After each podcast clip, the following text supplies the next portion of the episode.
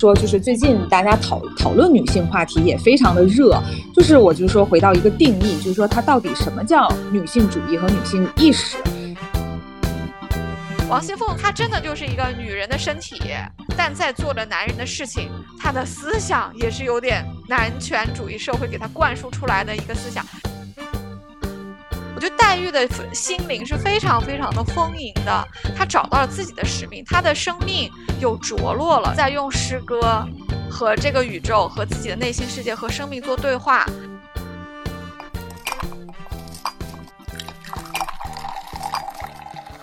不知道去哪儿去嘎嘎，不知道听什么听 Oh my God，和我一起喝喝果茶，聊聊天。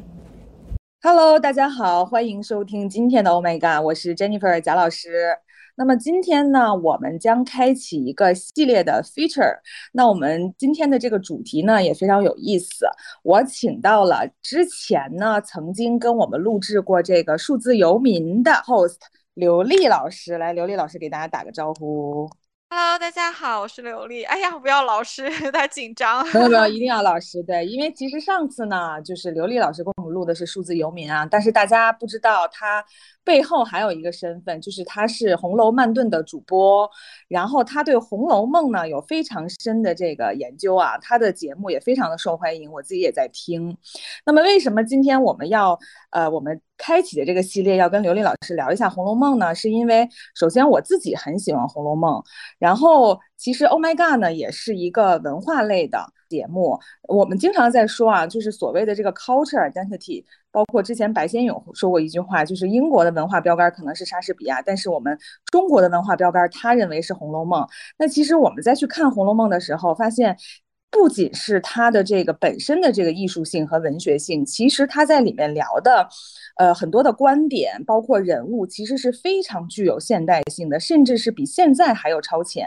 那我们其实很多的听众呢，都是这类人，有自己独立的思考，然后呢，有很多事物呢，他有自己的这个看法。所以，我们接下来呢，会有啊三到四期这个关于《红楼梦》和刘丽老师聊的这个 feature，我们会从一些呃现代人关心的角度去切。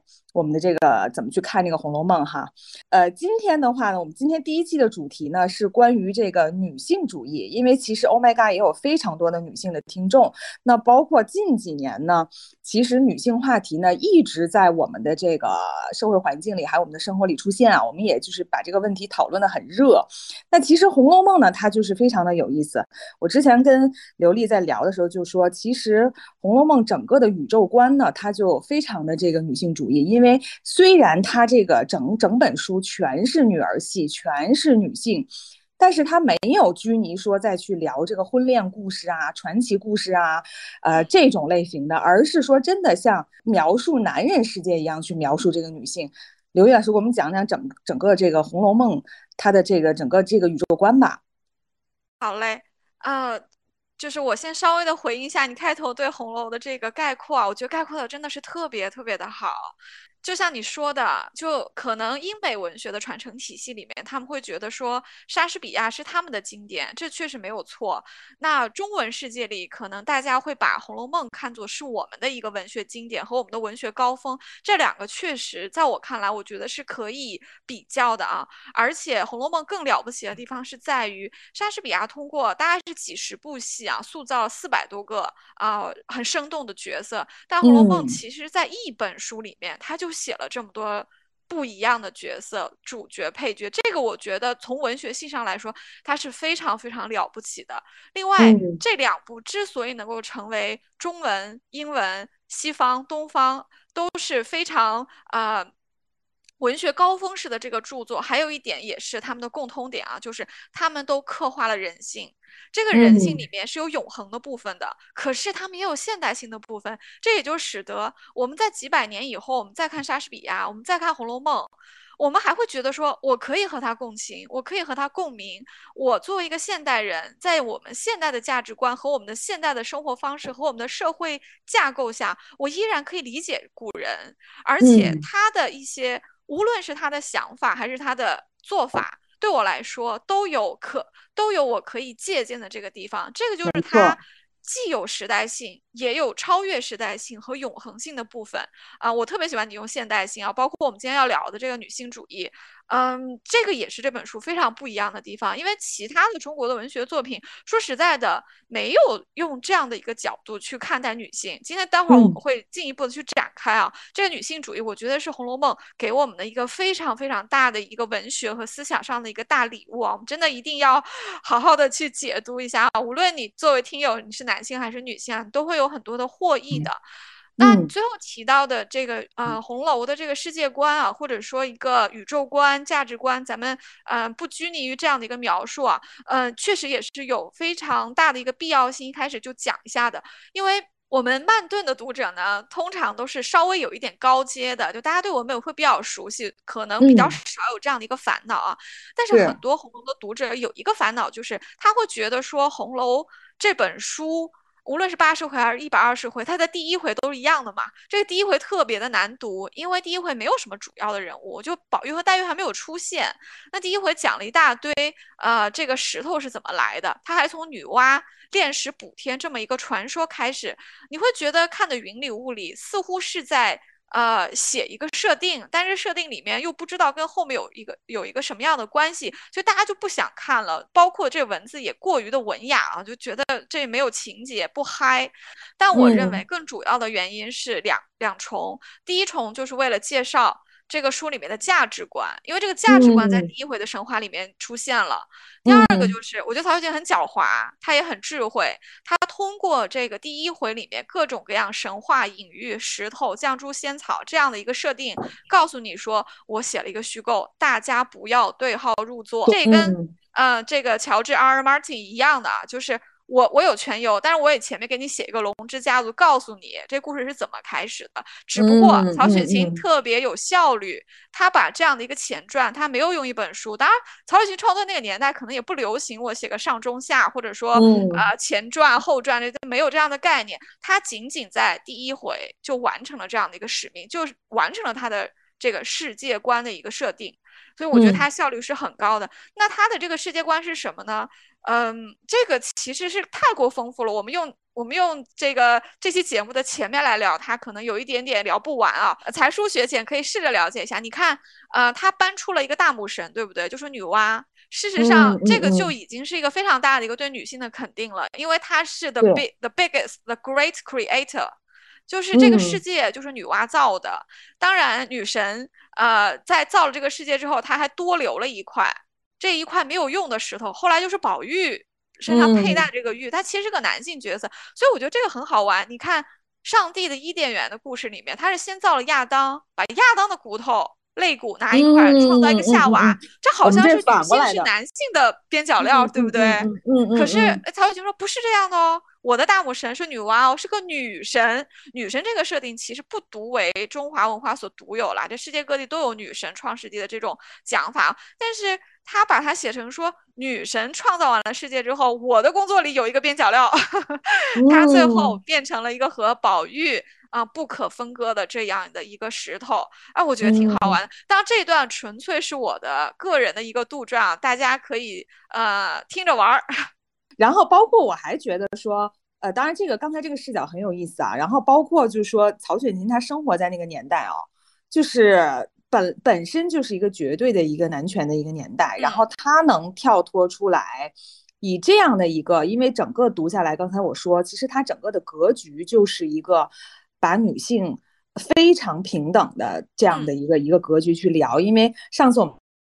我还在说，可能现在啊，就是我们在现代了啊，就是刚才说曹雪芹他是在那个封建的这个年代，我们现在是现代的这个年代，我们去看很多所谓关于女性的主题的这个电视剧什么的，我们经常说，哎，这个其实是在讲女女性觉醒什么的，但是我觉得他依然是从男性的视角，呃，去聊女性，比如说他曾经是。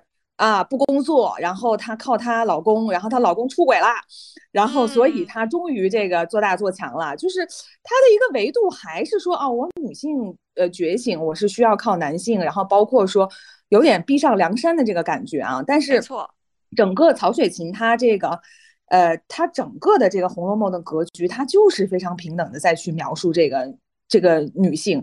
甚至说男男性、女性，整个人类他去他去看的这个视角都是很很平的。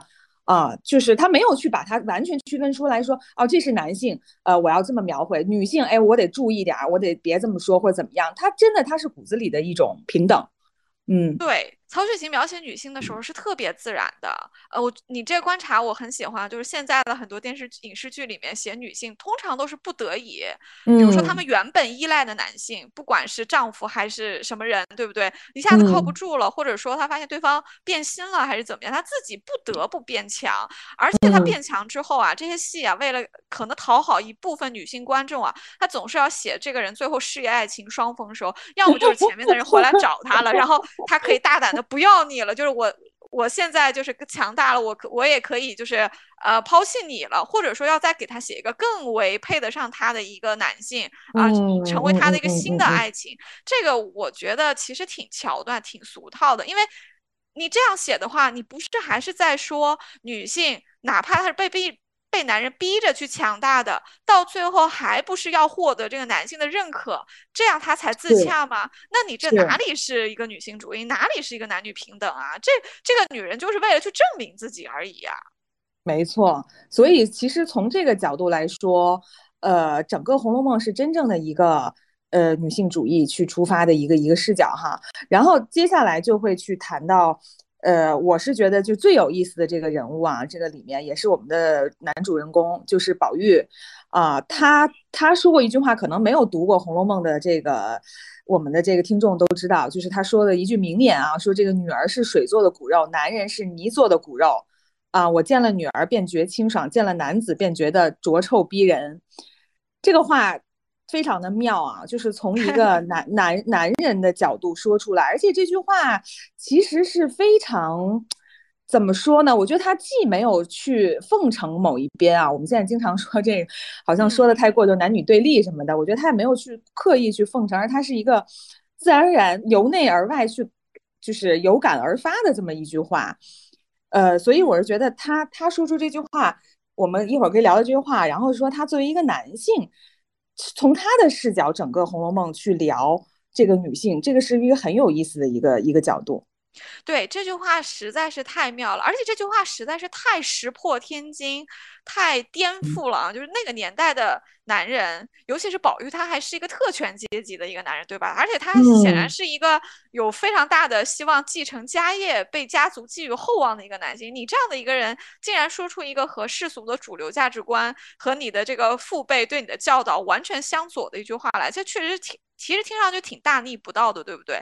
但是恰恰是这句特别大逆不道的话，简直就像这本书里的题眼一样，就是让很多读者，我觉得啊，我自己是就开窍了一样，就是得有这么一句话逼着你深思，你才能知道作者为什么要这么写，作者为什么要塑造那么多的人物和情节。其实他也是在为这句话做注释啊。那我们就来单看这句话，确实很特别啊。什么叫？女儿是水做的骨肉，男人是泥做的骨肉啊！女儿清爽，男人浊臭逼人。乍看上去，这就是在搞对立啊！那男人女人不一样的吗？嗯，而且其实还有，呃，这句话我们可能还要和后面宝玉对女性的一个评价，呃，对一起结合来看，因为宝玉的。定义中的女儿是未嫁的青春少女，她其实把大部分的已婚女性是刨除在外的啊。呃，这个我们待会儿再分析。那她为什么对女性，尤其是没有嫁的青春的？你天真的女儿有这么高的评价，那男人都完全配不上他们呢？呃，我觉得这里面其实有非常多的维度，我们挑一个我自己觉得比较重要的一个维度来看啊，因为这部小说它是不能离脱离它勾画的这个社会的，虽然它曹雪芹模糊模糊掉了朝代。啊，城市也模糊掉了，到底是哪个皇帝，对不对？但我们大家都知道啊，那你就是清朝中期的事儿嘛。呃，那那个时候就是以男性为中心的，男人生来至少是好家庭的男人，那就是要读书考功名，将来是要做官的，不管做文官还是武官，你是有一个经世济民的这么一个使命在的。那你的教育就是儒家的教育，就是对你啊这种啊。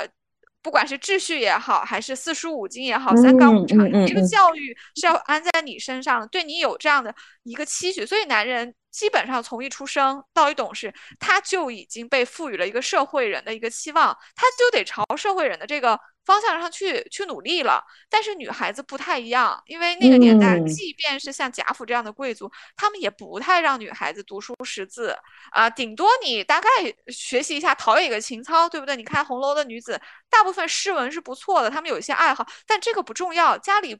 不是很鼓励，但是你要有呢，也未尝不可，当做一个消遣，是个加分项。所以大部分的女子，贵族女子尚且如此，那平民女子更没有机会接受教育。那反面是什么？如果你没有接受正统的儒家的社会秩序、三纲五常这些教育的话，那是不是你有更长的时间可以保持一个女性与生俱来的一个天真？这种这是一个自然性的东西。我们说人是有自然性和社会性的两面的，也就是我们对人格培养老是要说嘛，到底是 nature 还是 nurture，对不对？但是放到红楼的背景里面，大部分的女儿，你看她们身上那个 nature 的部分是不是就更多一些？她们那种天性的部分是不是就多一些？嗯，中国其实也就有一句古话，叫一个小孩出生，他是叫赤子之心。赤是什么意思？是赤诚，是真诚，是热烈。它是那个天生带来的一种生命力，那个生命力是没有经过社会性的规训的，所以它它天真啊，它热烈啊，它向上啊。你看，女孩子就会有更长的时间去保留这个部分的东西。所以我觉得宝玉对男女的一个评价里面包含了他其实是懂得社会这一套，因为他也是男生啊，他爸一定要教他念书。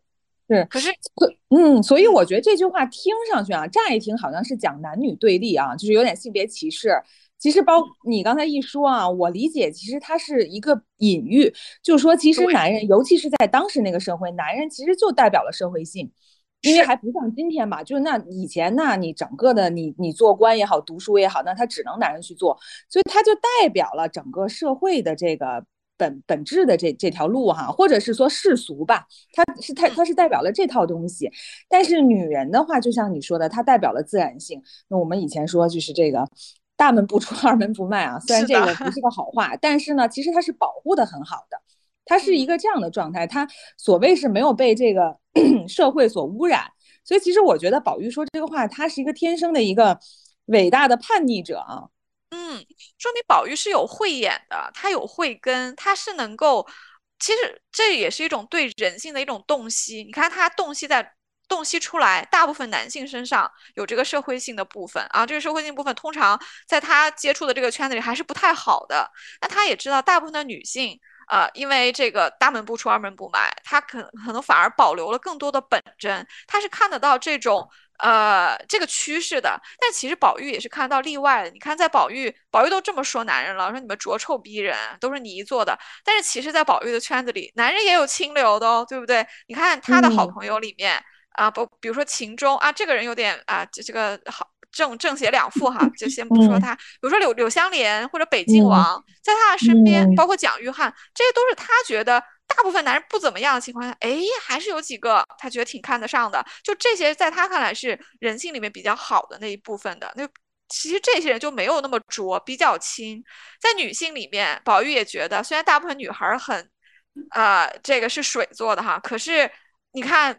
宝玉也会讨厌那些老婆子们，那些已经被社会性腐化的那些啊，脑子里全是利益，而且变得很凶恶，甚至去加害于这些弱势群体的这些人，他也会觉得这些女性其实她被不太好的那个社会性带走了，那其实她们也配不上被叫做水做的。所以这个水和泥的对立啊，这个清秀和浊臭的对立，我觉得看起来。是一个男女的对立，事实上是你说的这个社会性和天然性的一个对立。啊，再往后说，其实它是和人性的这个里面本身的这个清和浊，我觉得是有关系的。是，所以就是，呃，可能浅看《红红楼梦》，很多人会觉得贾宝玉这个人有点痴痴呆呆的，呃，有 有点就是过于的幼稚啊，或者是说，就是他里面其实大家都说他是个呆子嘛，但是其实我反而觉得他是一个想的特别明白的人，他是一个洞察特别明白的人。比如说，我记得他当时刚才咱们说的这个点啊，他怎么去，他他他其实去洞察了这个人身上他是不是。太过世俗和他保持他自己的这个赤子之心。我记得，因为他跟他的姐姐妹妹都玩的很好嘛，就是这些姑娘们。然后我记得好像有一回是那个史湘云跟他讲，好像是劝他说多读读书什么的。然后，然后他就他就回了一句，他说：“姑娘，我当时还记得，我说姑娘且去别的屋子坐吧，污了你的仕途经济学问。”然后说林姑娘也没说过这混账话啊！我我哎，我当时就觉得，哎，他说这句话说明他是特别明白的，就是。呃，就是这句话很有意思嘛，就是呃，什么叫混账话，对吧？嗯，就是其实它是一个很很俗气的一个，就是社会规范的东西。所以其实宝宝玉是非常敏锐的，而不是说真的是大家想的他就是一个纨绔子弟，他就是喜欢女女孩，跟喜欢跟女孩玩。其实不是的，我觉得他是一个真正的一个呃认知了以后的一种反叛。嗯，是的，如果只把宝玉理解为一个喜欢在女人堆里混，还喜欢天天做个化妆品，好像什么男性气质都没有，女里 女化妆品，哎啊，对这个这个往这样的一个角度去解读的话，我觉得这是低看宝玉这个。啊，非常独特的一个很鲜明的一个先锋性的人物了啊！我们确实要看到他身上啊明白的那个部分。宝玉不但明白，宝玉其实痛苦的。就在我之前跟刘晓磊老师他对谈的一期里面，他也是提到，他说宝玉痛苦就在于他要眼睁睁的看着这些他非常欣赏、尊重的女性们一个一个先他而去，等于说他作为男人，相当于承载了非常大的一个重量，好像是。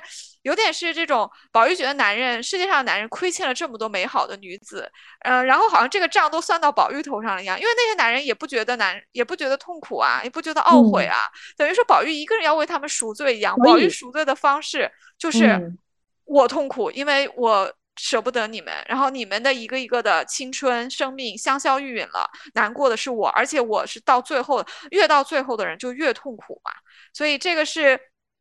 这是宝玉的角色独特性，像你说那个明白人，其实也是如此的。宝玉很明白，其实你说宝玉身上一点这个入世性都没有嘛？当然不是。宝玉什么家庭出来的？黛玉什么家庭出来的？他们的父母、祖父母，这都是贵族，而且是当官的，所以他们有基本的对社会的认识，所以他们身上是能够理解入世的那一部分的。但是他们不好这个，就是说白了叫。知世故而不世故。不为也，非不能也。你说宝玉和黛玉这样的，真的家里来个大官，需要接待一下，他们懂不懂规矩？可懂了，很会搜手，很会搜手。没错，宝玉也好，黛玉也好，他们都会，但是他们心里不好这个，因为他们知道，在这个规则里面的没几个是好人，因为这个规则把好的人都往坏的那方面带，清流或者洁身自好的人特别的少，特别的难。尤其是宝玉，因为宝玉是个男生，他可以出来的，他可以见客的，所以你看他能见到那么多。的男人，那里面有几个是好的？别的就不说，呃，真的是读书出来做官的。对呀，你看这贾雨村多糟糕一个人，对吧？宝玉他自己的父亲也只是迂腐而已，他还算正直了。但是，一旦宝玉离开这个家，他见到的那些上门来就是奉承的、恭维的，对不对？因为他的身份来对他怎么样的？像贾雨村这样的人是非常非常多的。所以，其实宝玉很明白。所以，当史湘云出于天真跟他提了这个这一点之后，宝玉就。哎，就把这个有点有点小小的气，对，就买就就撒到他头上。当然，宝玉不是跟真的是跟史湘云生气，而且史湘云说这个话，其实规劝的含义是不重的。史湘云就是那么年轻，她是她的一个小表妹嘛，就是这么随口一说，她觉得说表哥你这么大了，你是不是该读读书？是不是这些人该见一见，对吧？她其实并不像宝钗那样。那么认可入世的东西，他更多的是一个很天真的这么一说，但是宝玉就抓着这句话，把他的对于啊读书也好、经世济民也好的这个观点，就趁着这个话头给他表表达出来了。是，那刚才说到，其实宝玉很痛苦嘛，那我们就再想想，因为宝玉是一个绝对的一个觉醒者啊，嗯，那那你说他痛苦，他是不是也是很孤独？你觉得在《红楼梦》里有没有？他的同伴就是同样在，呃，因为其实我们说女性主义后面可能也会说，其实女性主义也就是一种平权，它是一种人类的一种平等的主义，它不仅仅是局限在说女性的一个视角怎么样。其实宝玉她是一个整体的这个平权的一个觉醒者，你觉得在这里面他有同伴吗？有啊。宝玉当然有同伴，宝玉有知己，对，就是黛玉。我们不能把这个同伴仅限于说是在他同性别里面的啊，就是说，不是说一定要他再找到一个男人跟他想法一模一样。那这个其实文学没有这么写的，要写就写出独特性。有两个像宝玉这样觉醒的男人，这书也不好看了，对不对？嗯嗯，他的同道中人就是黛玉。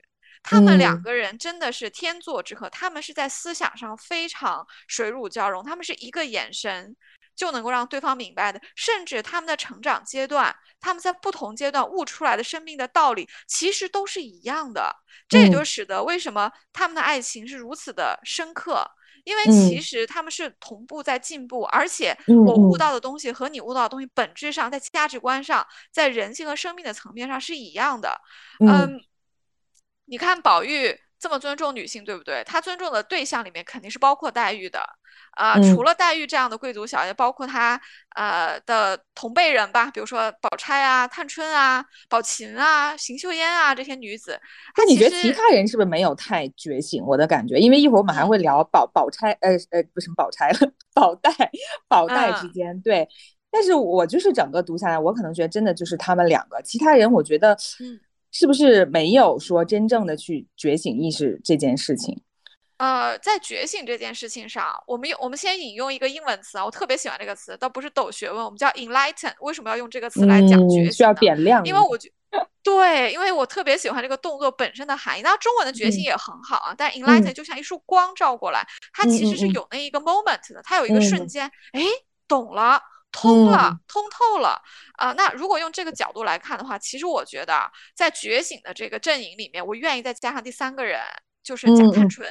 其实探春的觉嗯嗯醒呢，嗯。呃，不太多像宝玉那样，因为宝玉其实是在男女啊、人性这个，甚至宝玉的觉醒是有跨阶级的啊，就是他他的觉醒很特别。黛玉有她的觉醒，但是宝黛的觉醒其实经常是作为一对来出现的，因为他们之间有爱情在，他有 CP 在嘛，所以他俩很容易的就想到一起啊，就一起觉醒了这一对人。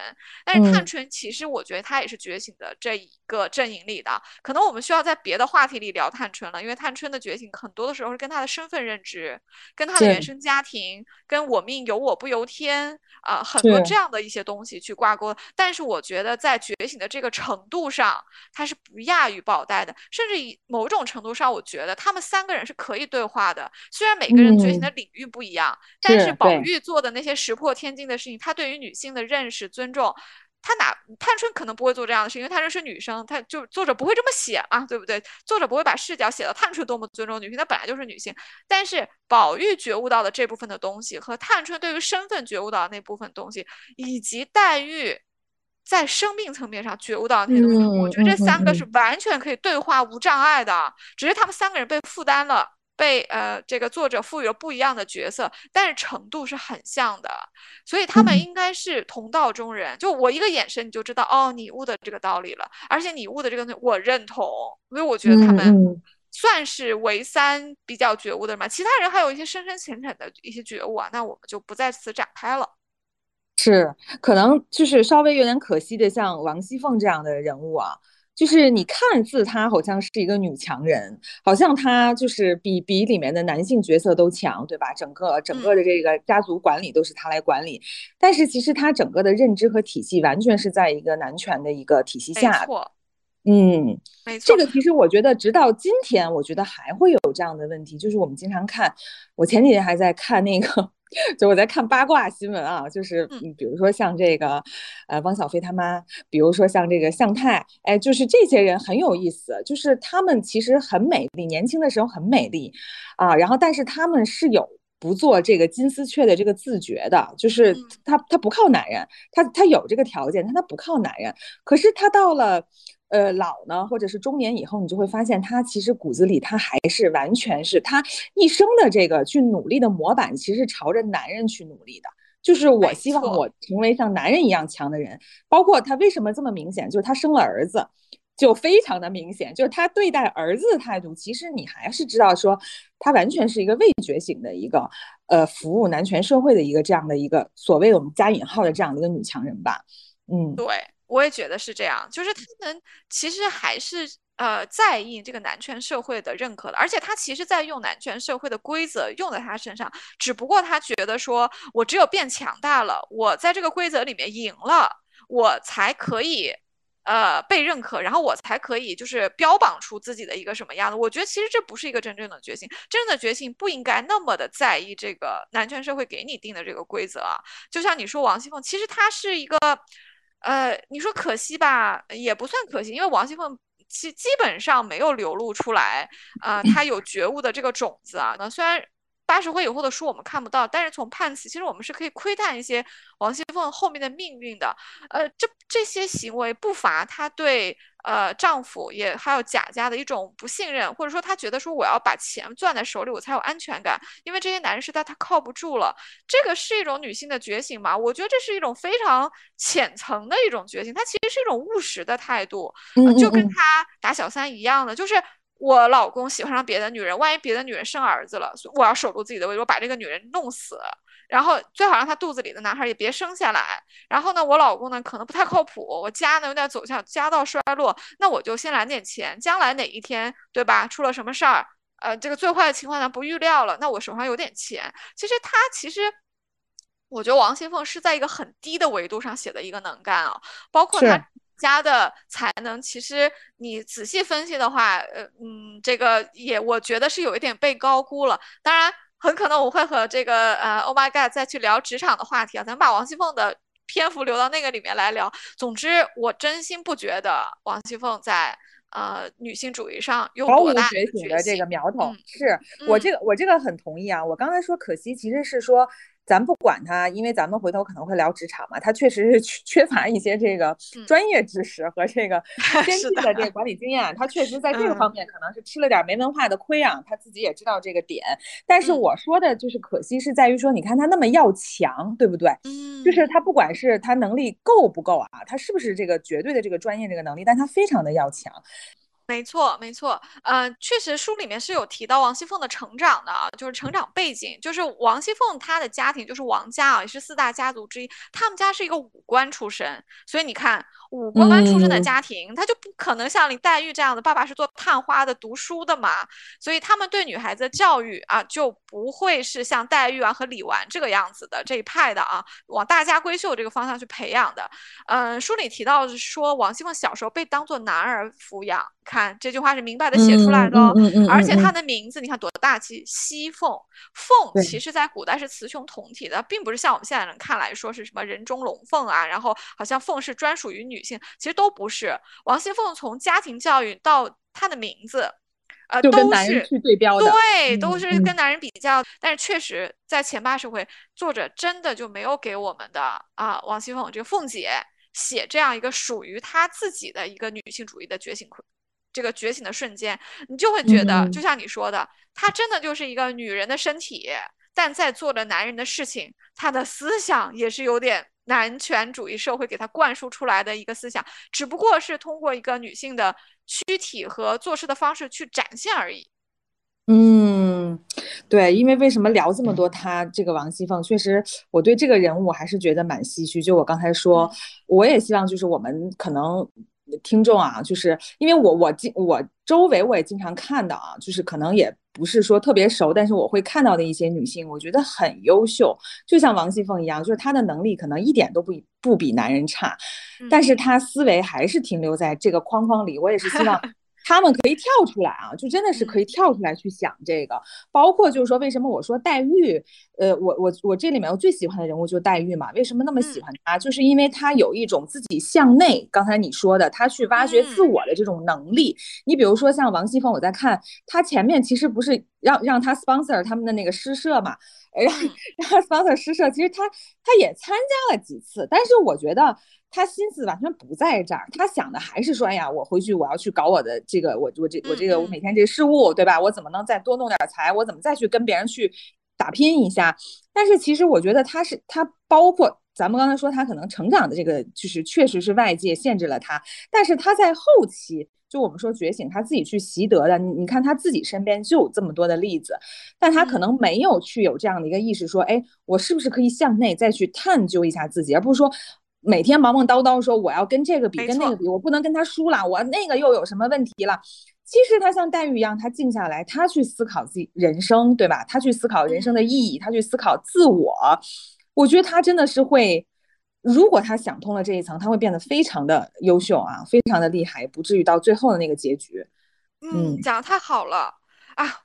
一定要鼓掌，而且要先表白一下，因为我也是黛玉党啊，黛玉也是我非常非常喜欢的，可以说是最喜欢的一个角色啊。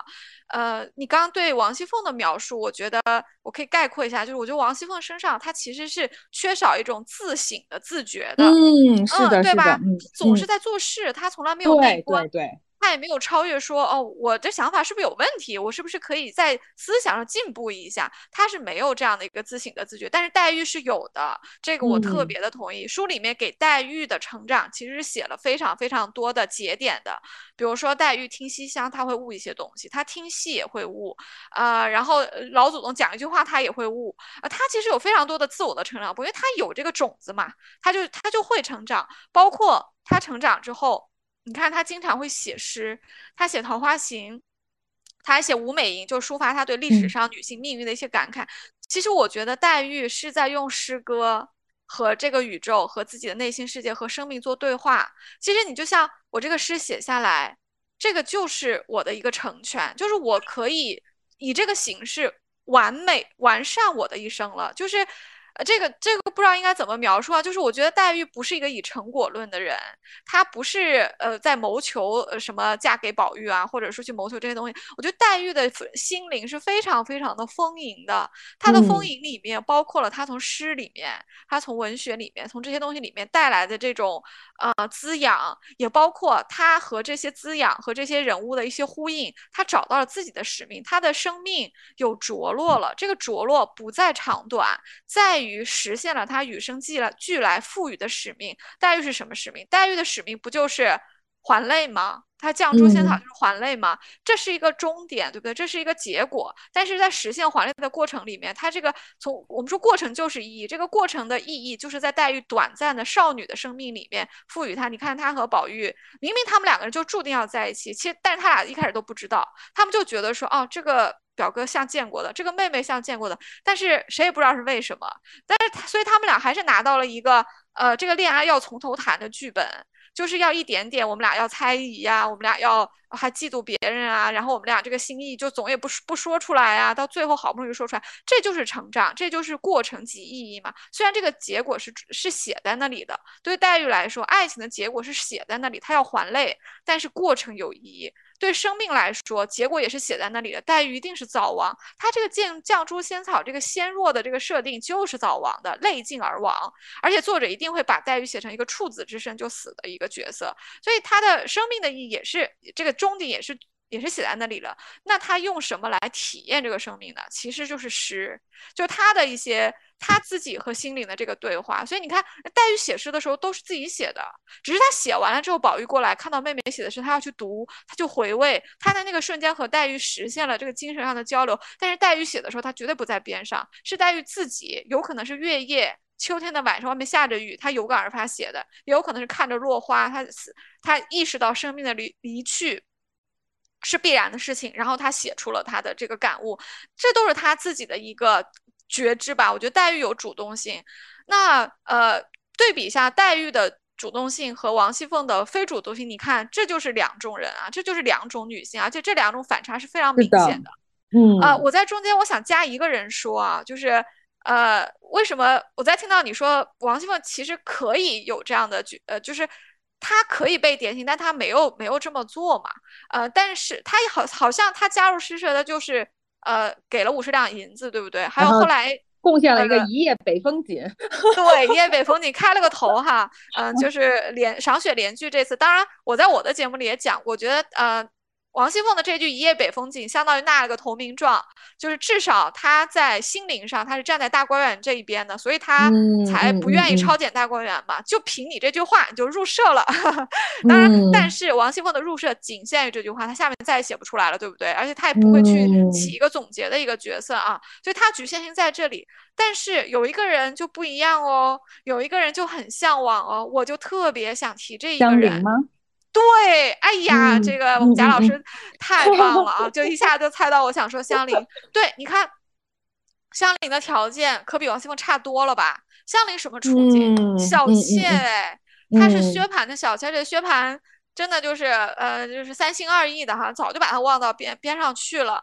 嗯，所以其实香菱的处境是不妙的，而且万一以后薛蟠娶了一个大房，这大房如果不太好，尤其是书后书里已经给我们写了夏金桂，这香菱这这命他就好不了。但是香菱这么一个凄惨的一生，真的就是这么凄惨下去吗？她本来也是个官宦小姐，人家是。复测第一名哦，他只不过是一个家庭，是一个待遇的缩小版嘛，对不对？他家不能跟那个探花比啊。但是他刚才我们说的，他跟王熙凤一样，某种意义上他的家庭没有给到他这样的教育，但是他自己是很有向上的这个力量的。没错，香菱她只是因为她本太早的被拐卖了，所以她的父亲这么有教养的、有文化的一个乡绅甄士隐没有机会教她嘛。甄士隐也可能也会像林林如海一样，是很疼这个女儿的。书里不是也写了嘛？他老来得子啊，对这个女儿非常疼爱，觉得女儿粉着粉雕玉琢的，愿意逗一逗她啊。家里那么多书，他可能也愿意培养，但他没有机会培养，所以香菱被。剥夺了受教育、从教育中得来自我觉醒的机会，然后又是人贩子，然后就是薛蟠，对不对？他一路都没有这个机会，但是香菱心里有种子，哎，香菱那么的渴望大观园，那么的渴望写诗，他就。憋不住了，他要去跟宝钗吐露他的这个心声，他想进大观园。宝钗也看出来说，呃，那你就我早就知道你就有这个意思啦，那你去找平儿吧。宝钗自己不愿意教他哈，因为宝钗可能觉得女人不应该写这个诗，或者说我去教我嫂子也不合适。那你找平儿吧，反正平儿又愿意教，他又没什么事儿干。结果香菱投奔黛玉之后，她在学诗的过程中，你看她是不是找到了生命的意义？香菱写诗写了好几稿。前面几稿不太对，啊，黛玉这个你在想，越来越好，而且黛玉很会教。黛玉说：“你把李白、杜甫、王维的诗这个作品拿回去看，有什么心得过来跟我说。”这个是非常非常好，它是启发式的。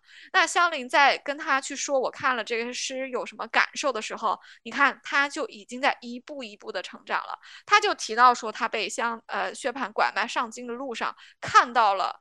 这个景象，所以他深刻的理解了什么叫“大漠孤烟直，长河落日圆”。这个当时他是没有理论去解释的，但是他心里面一下子被触动了。他一定是看到了更广阔的一个世界。这个广阔的世界对于这么一个贫苦、贫呃这个可怜的女性，就命运不知道的一个女性，她是有慰藉的。那这个是埋下一个小小的种子，对不对？这可能是宇宙给他的一个拥抱啊，但他不知道这个东西到底是什么，他也不能让这个小小的种子发扬光大，因为他没有这个条件嘛。但是通过黛玉教他写诗，给他让他去看诗，然后以月亮为主题写诗，他最后写的非常非常的好，缘何不识永团圆，这个看的，呃这是看的非常非常感动的一首诗。这个时候你就觉得说，哎，香菱这个人格和他的诗成了。就他实现了他自我理想成的那个部分，我一直觉得这是香菱的高光时刻。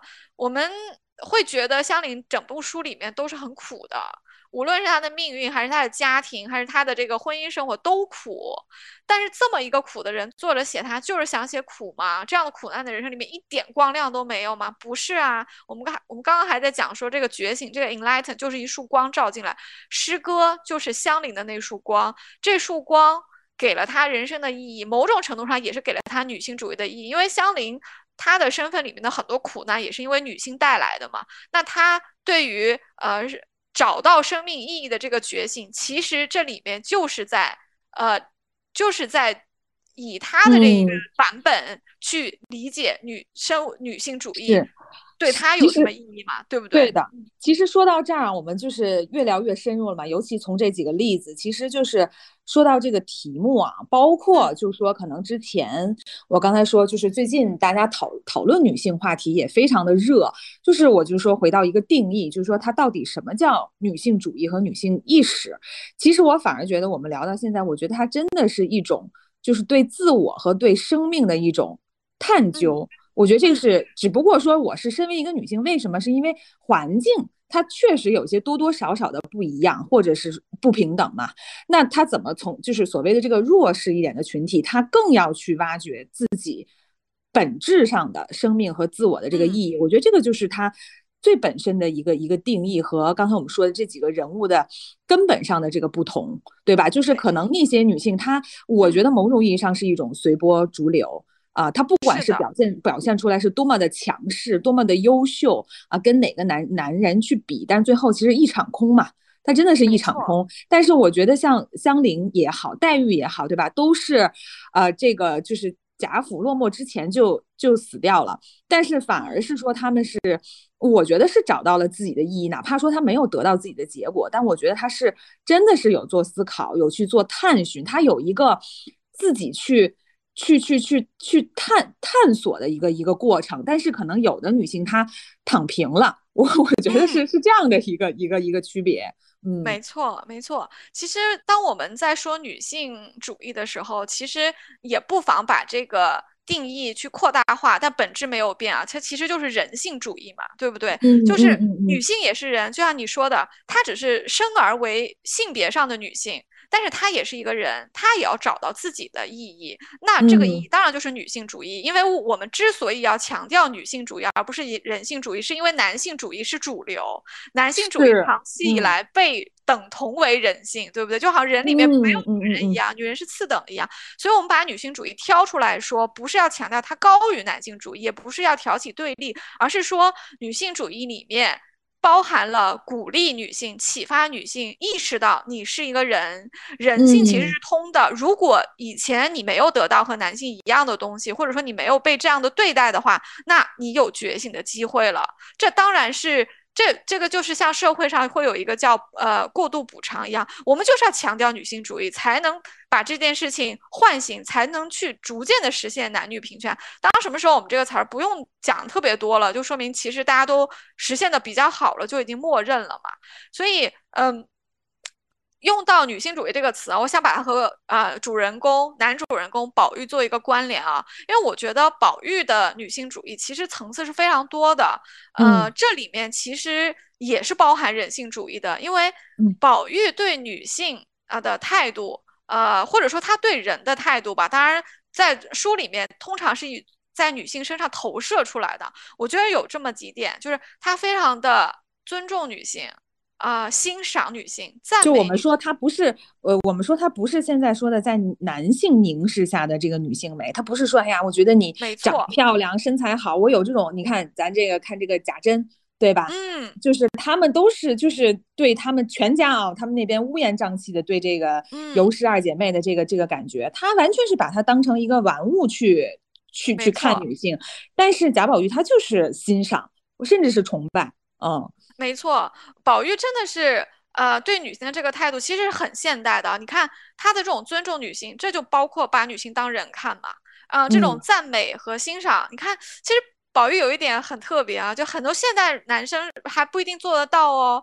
就是宝玉对很多优秀女性的赞美是发自内心，毫无保留啊，就是他一点都不怕这些女性比自己优秀。呃，当然，你看每次写诗的时候，呃，这个黛玉的诗被他大加赞赞美啊，就是宝黛玉如果拿了第一名，他就说评的极功啊；如果黛玉没有拿第一名，他就说哎呀，要不要再斟酌一下？但是你看他对于黛玉也好，有的时候是宝钗或者是探春的诗也好，他这个赞美里面。有没有男生常见那种嫉妒呢？觉得说，哎呀，一个女的都写的比我好，我要我要那个排挤一下。有没有？一点都没有。我觉得宝玉的这种赤子和真诚之心是非常非常难得的。他就真心的觉得这些姐姐妹妹都比我好。嗯，其实就是当人去看嘛，把他们当个人。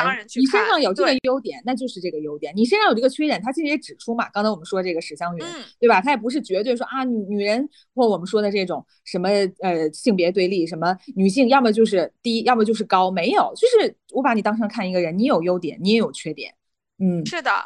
而且宝玉对这些女性里面的这种欣赏赞美里面，你看他确实是像你讲，他没有没有常见的世俗的那个男性凝视的。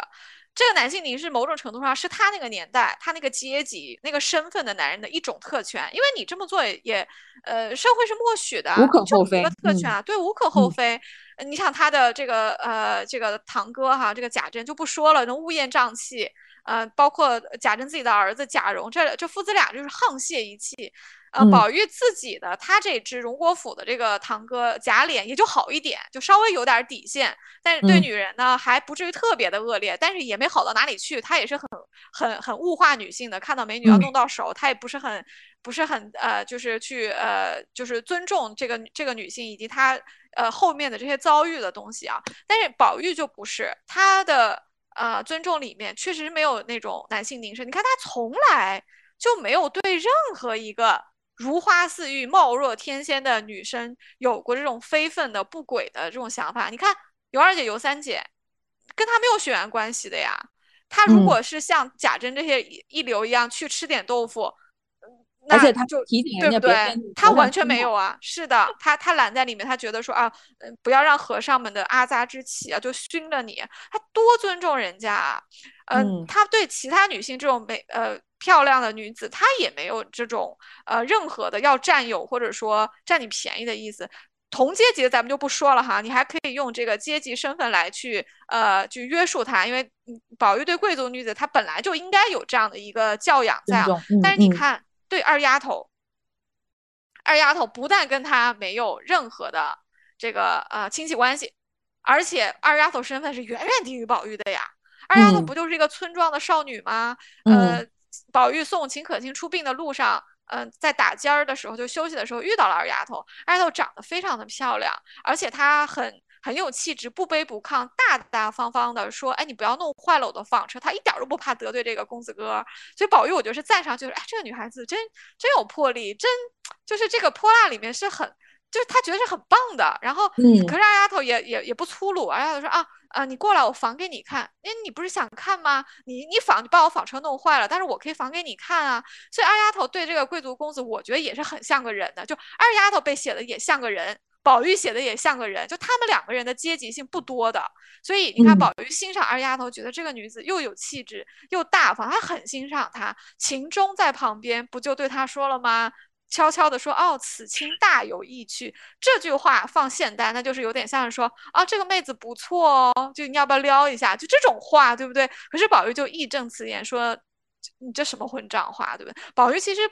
就是他对二丫头的这个欣赏里面没有任何像秦钟刚才这种轻薄，秦钟这这样的想法，他很可能就要去勾引人家一下了，要占点什么便宜了。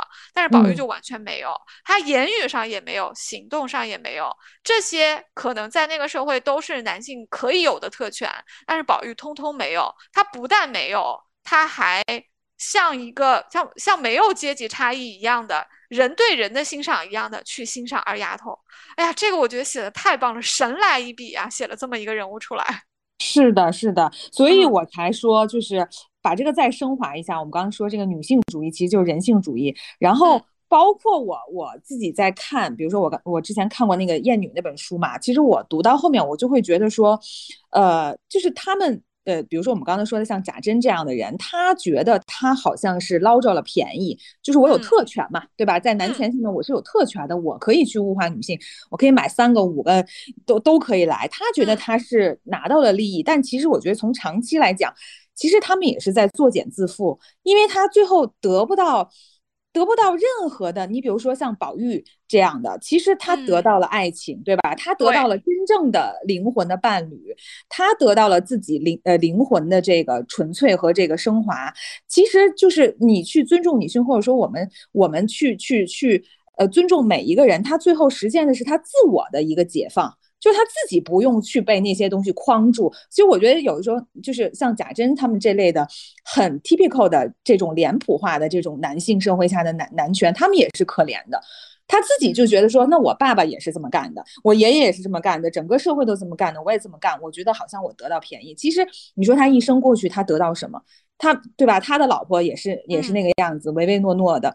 在他没有得到任何生命中，刚才我们说的探寻你生命中自我也好，生命也好，他真正的这个价值意义所在。但是反观宝玉这样，他其实我觉得他是解放了自己，他尊重了别人，他解放了自己，然后他收获到了别人都得不到的很宝贵的东西。嗯，再次给你拍案叫绝，我就写讲太好了，真的是解放他自己，而且这个女性主义里面包含了什么？呃，只有女性觉醒了，成为一个有独立的、完整人格的、自信的一个人，你得到了这样一个女性全身全身心的爱，这才是一个值得追求的爱情啊！对呀，像你说的，这这贾珍这种买来的，这这有什么爱情？他的老婆没有一个会真心爱他的。顶多是怕他，比如说尤氏觉得说，哎呀，这这老公这个样子，我要自保吧，我也不管他了。呃，他那些小妾肯定是奉承，那本来就是小妾嘛，就是花钱买来的嘛，对不对？那那不奉承他，他也得不到任何的真情实意，他绝对是得不到的。嗯，在书里面啊，我们如果盘点一下的话，你会发现，呃，就是真正的爱情，双向的爱情，而且是高质量的灵魂的爱情啊。呃，我觉得有很少，但是宝黛肯定是一对，因为他们两个人是，就像我们刚刚说的，就是他们两个人的人格。更为对等，他们的成长更为同步，他们的意识在最深层的价值观和生命层面其实是一致的，所以这个爱真的就是非常高质量的一个精神伴侣，而且一旦认准对方，他其实是不会回头的。你像宝玉对黛玉说：“你放心。”然后黛玉说：“哦，我已经知道你心了。”对你，你不用再说了。他已经不是说啊，一个男人和一个女人，他就是一个 soul mate。包括我刚刚说，我刚刚说艳女，因为她是日本人写的嘛，因为日本社会就是到现在它都是非常极端的嘛。因为我我之前看到就是说，日本的大部分的家庭主妇啊，因为他们非常极端，女性到现在都不太出去工作嘛。然后他们就在说这个家庭主妇呢，他们之前做过一个 survey，就是一个调研，就是超过半数的女性就是希望自己的老公死掉。我的天哪！对。就是他们，他们首先就是他们男性也会厌恶自己家里，因为你知道他们就是，比如男性，因为他社会压力也很大，对吧？我每天跟领导要喝到夜里三四点，然后我我回家我也很烦，然后呢又不社会又不允许女性出去，然后女性也有积积攒了很大压力，因为你要是给你需要给家庭提供经济的支支持嘛，那我其实也是封锁在这里，就其实我反而觉得这样的一个架构下，真的会。恶化这个男女对立，因为他真的就是完全两个不同的阵营。我在外面已经这么累了，对吧？然后，但是可是女性在家里觉得说，我也体现不到任何我自己价值。那他最终的就是双方都不开心，双方都得不到任何的情感上的真正的这个东西。但是反而就说像刚才我们说的这个，对吧？你如果作为一个男性，可能就是偏向社会上比较。比较有利的这一方，如果你能先打开你的心扉，你去挖掘对方，你看我们说这个黛黛玉宝宝黛的这个爱情故事多么的珍贵，我觉得。这些事情全部都是迎刃而解，它是一个双赢的一个局面，我觉得没错。因为本身这种禁锢就是呃双向的嘛，你禁锢住了男性，也禁锢住了女性嘛。那一旦是你要是解放的话，你解放了其中一个原来被压迫的这一个阵营的话，当然其实也也解破了压迫他们的人，可能他们也突然发现说，哦，原来还有另外一。一片天地，原来还有另外一种，就是如果当女性或者说自己的伴侣变成那样的一个人之后，其实我也自由了，我也成长，我们的关系可能是在一个更高的一个维度上，这确实是一个值得追求的一个目标。你看宝玉他不就实现了吗？他和黛玉的这个爱情其实非常的。难得啊，就呃，我们现在当然会用爱情这个词汇哈，或者是定义去看待这本呃两百五十年前写的书。其实，在那个时代是没有爱情这个概念的，或者说呃，就作者从来都是不明说的，他。他告诉你这个是，但是他对吧？他没有办法这么定，因为是真的那个年代没有爱嘛，就只有婚姻，呃，这这门当户对嘛，嗯，但是他就恰恰给宝黛写了这样的一个爱情出来。你看他们两个人对对方的认可，这是多深刻啊！这种深刻里面包含了非常多的这个默契和信任。嗯，你看，连紫娟都知道去试探宝玉，她回来跟黛玉说的是什么？她说。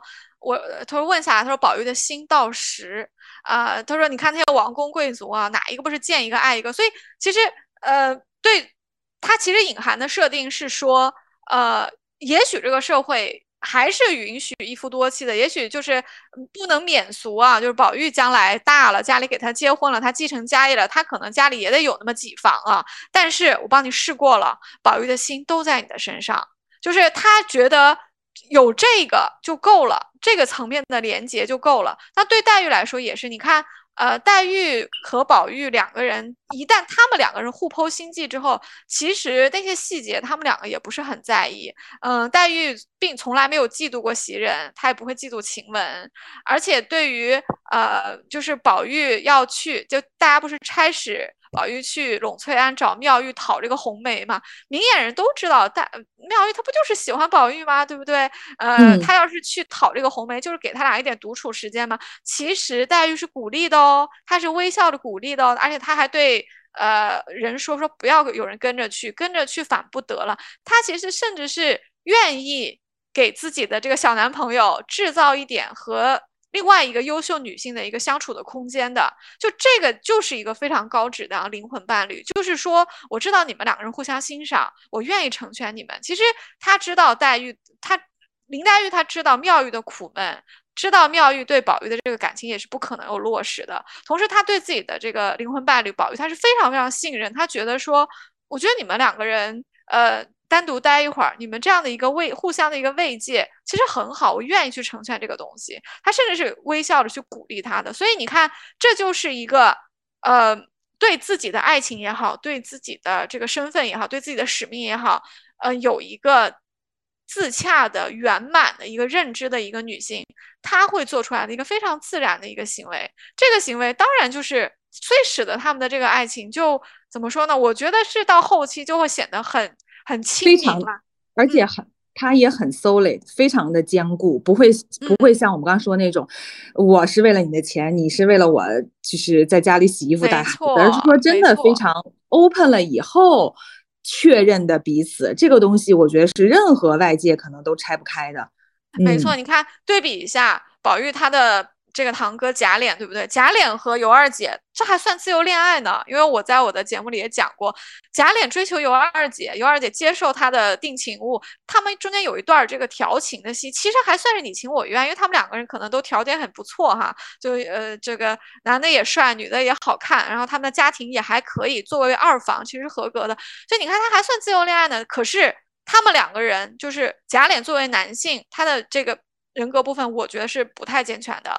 尤二姐作为女性部分，她也没有她的决心，所以他们两个人虽然最后到了一起，但是他们的这个婚姻是没有保在这样的一种坚实的。你看贾琏就是因为他对女性的态度，他其实还是不够，怎么说呢？不够出发点就有问题，出发点就有问题啊！我今天娶一个尤二姐，我娶她而不是很轻薄她，只是因为尤二姐是呃有呃就是大嫂子嘛，就是尤氏的娘家人，她是一个。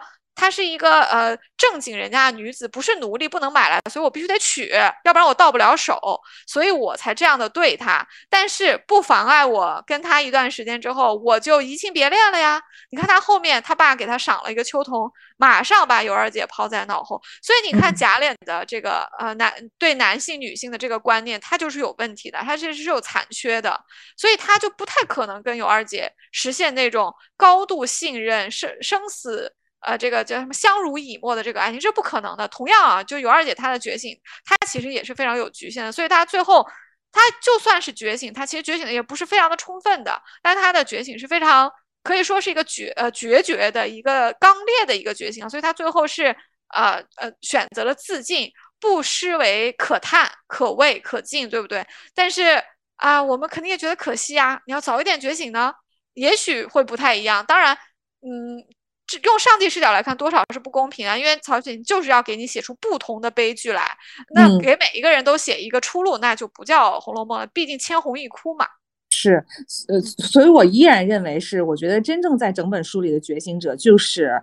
呃，宝黛，还有你刚才说的探春，因为其实这里面有非常多的贞洁烈女，对吧？不管是这个呃后来的尤二姐，还是一开始的尤三姐，对吧？其实都挺刚刚强的，包括像秦伟这样的人都很刚强的。但是我觉得他们依然是在那个价值观下面，就是鱼死网破，就是就是宁宁为玉碎。他还是一个这样子的一个，在在他的整个的，我我是觉得还是像我说，他没有跳出那个框框，他没有认识到自我。他如果认识到自我，可能我觉得我不至于死，我为什么要死，对吧？没错，反而是这样的一个结果。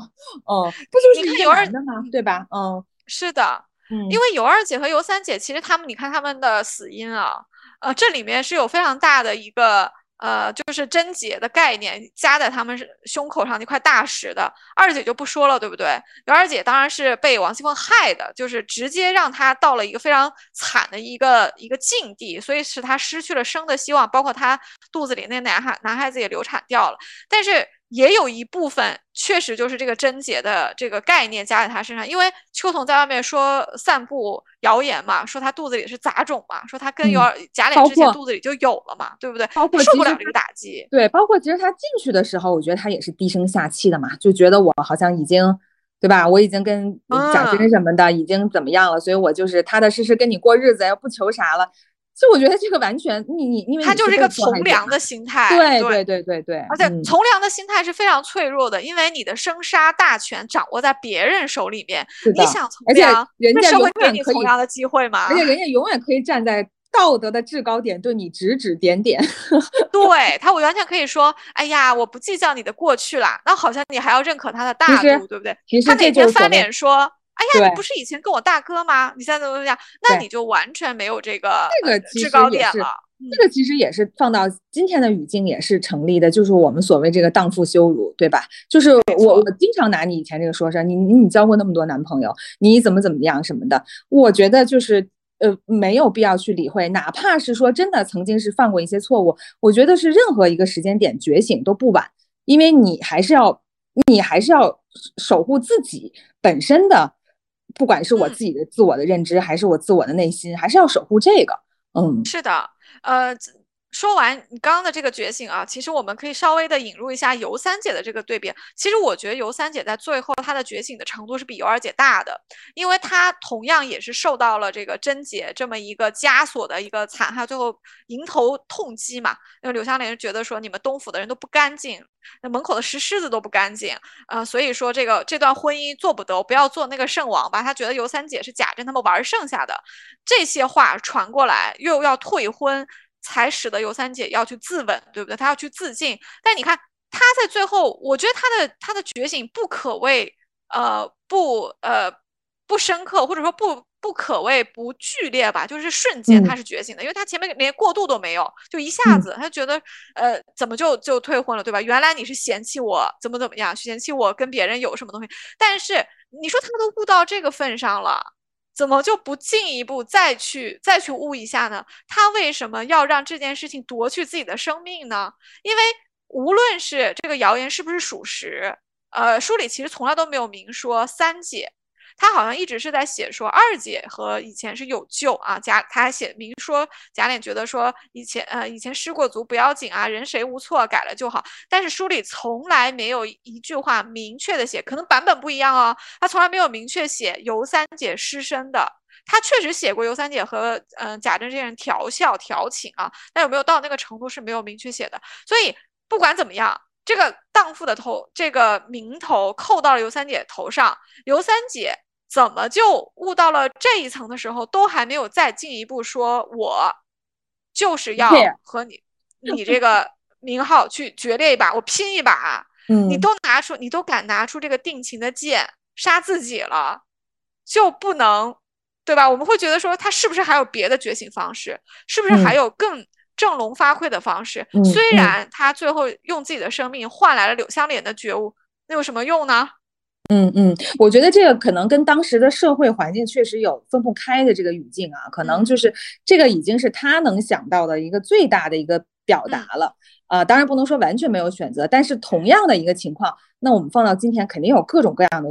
这个选择嘛，但是他当时以这种方式，我我我觉得我也可以理解他当时那个历史背景，嗯，就是他没有更多的办法可以用了，就是人家说你不贞洁，你就。要用死来证明，因为死相当于是一个无声的反抗，相当于说我都死了，你说我不贞洁，那我肯定是贞洁的。就是他只有这一件事情可以用，只有这一张牌可以打。但是你看，其实可能从女性主义的这个角度来讲，我们觉得，如果你只有这样的一个这个手段的话，那其实这个怎么说呢？离这个觉醒的这个路还是太久远了。当然，这确实是时代加在他身上，时代的困境使得他没有别的办法可以走。是的，呃，今天聊了非常多啊，也是因为时间的关系。对，因为我觉得《红楼梦》里面的这整个女性主义真的是聊三天三夜也聊不完，那么多的鲜活的人物，还有这么多的故事啊。呃，我是觉得呢，刚才我们说的，我尝试总结一下啊，我就觉得我们去聊这个女性主义，从开篇的我们说它切入的视角，其实就是。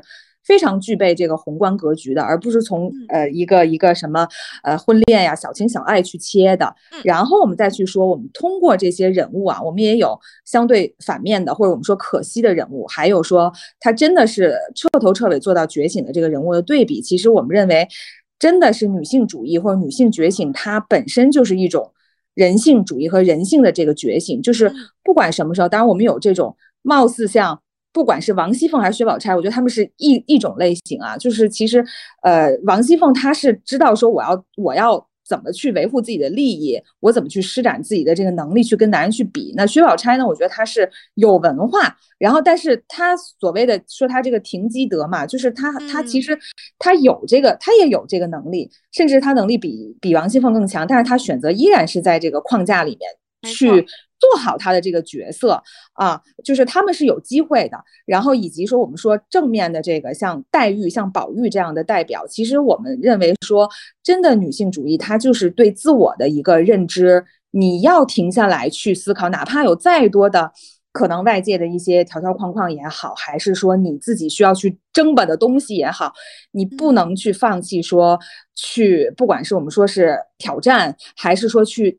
提问，还是说去思考，还是说去通过，呃，去通过获取知识这些东西，去去去去更多的去了解自己活在这个世界上的意义。这个可能我们觉得是一个女性主义的一个本质。那有了这样的一种向内的一个精神，你才会海阔天空吧？我觉得是，不管是从你的伴侣上，还是你的人生道路上，你就会发现，比如说像王熙凤或薛宝钗，她觉得我只有这两种选择。王熙凤就觉得我必须做到。top，然后以及我必须守住我的这个老公。那薛宝钗觉得我可能最后我我我必须得做做这个位置啊，我我我得我跟他跟宝玉才能举案齐眉。其实你跳出来你会发现哇，一下就海阔天空，我有这么多的选择可以去选选择。所以我才觉得，其实女女性主义意识它是一个自我的，以及跳脱出条条框框的一种，呃，打开格局的一种思路。嗯，这个可能是今天我们聊的一个我我尝试提炼的一个总结哈。讲的真好，确实是打开条条框框，海阔天空，这个真的是非常重要的。这样，呃，咱们就说俗一点的说，这样的话，你也才能够收获一个高质量的圆满的人生。这个里面是包括爱情，包括呃其他的情感，包括你的人格的实现的。你看，嗯，我觉得宝玉和黛玉在某种程度上，他们是比较接近这个这个目的的。嗯，是的。好呀，那今天非常开心跟刘丽老师聊，我自己也受到很多的启发，然后希望也能给我们的读者带来一些启发。就是我们看，虽然是两百多年前的一本书，但是其实它非常的跟现代的生活依然有非常紧密的，呃，这个借鉴的这个关系。希望也给读者有一些这个灵感和这个启发哈。希望某些没准说听到我们这个这一期的人也是被点亮的。对，然后也是大家可以期待一下之后几期，就是我继续 feature 刘丽老师的关于红楼和现代我们这个都市人的一些关联，大家可以期待。那今天就先到此为止，谢谢，谢谢。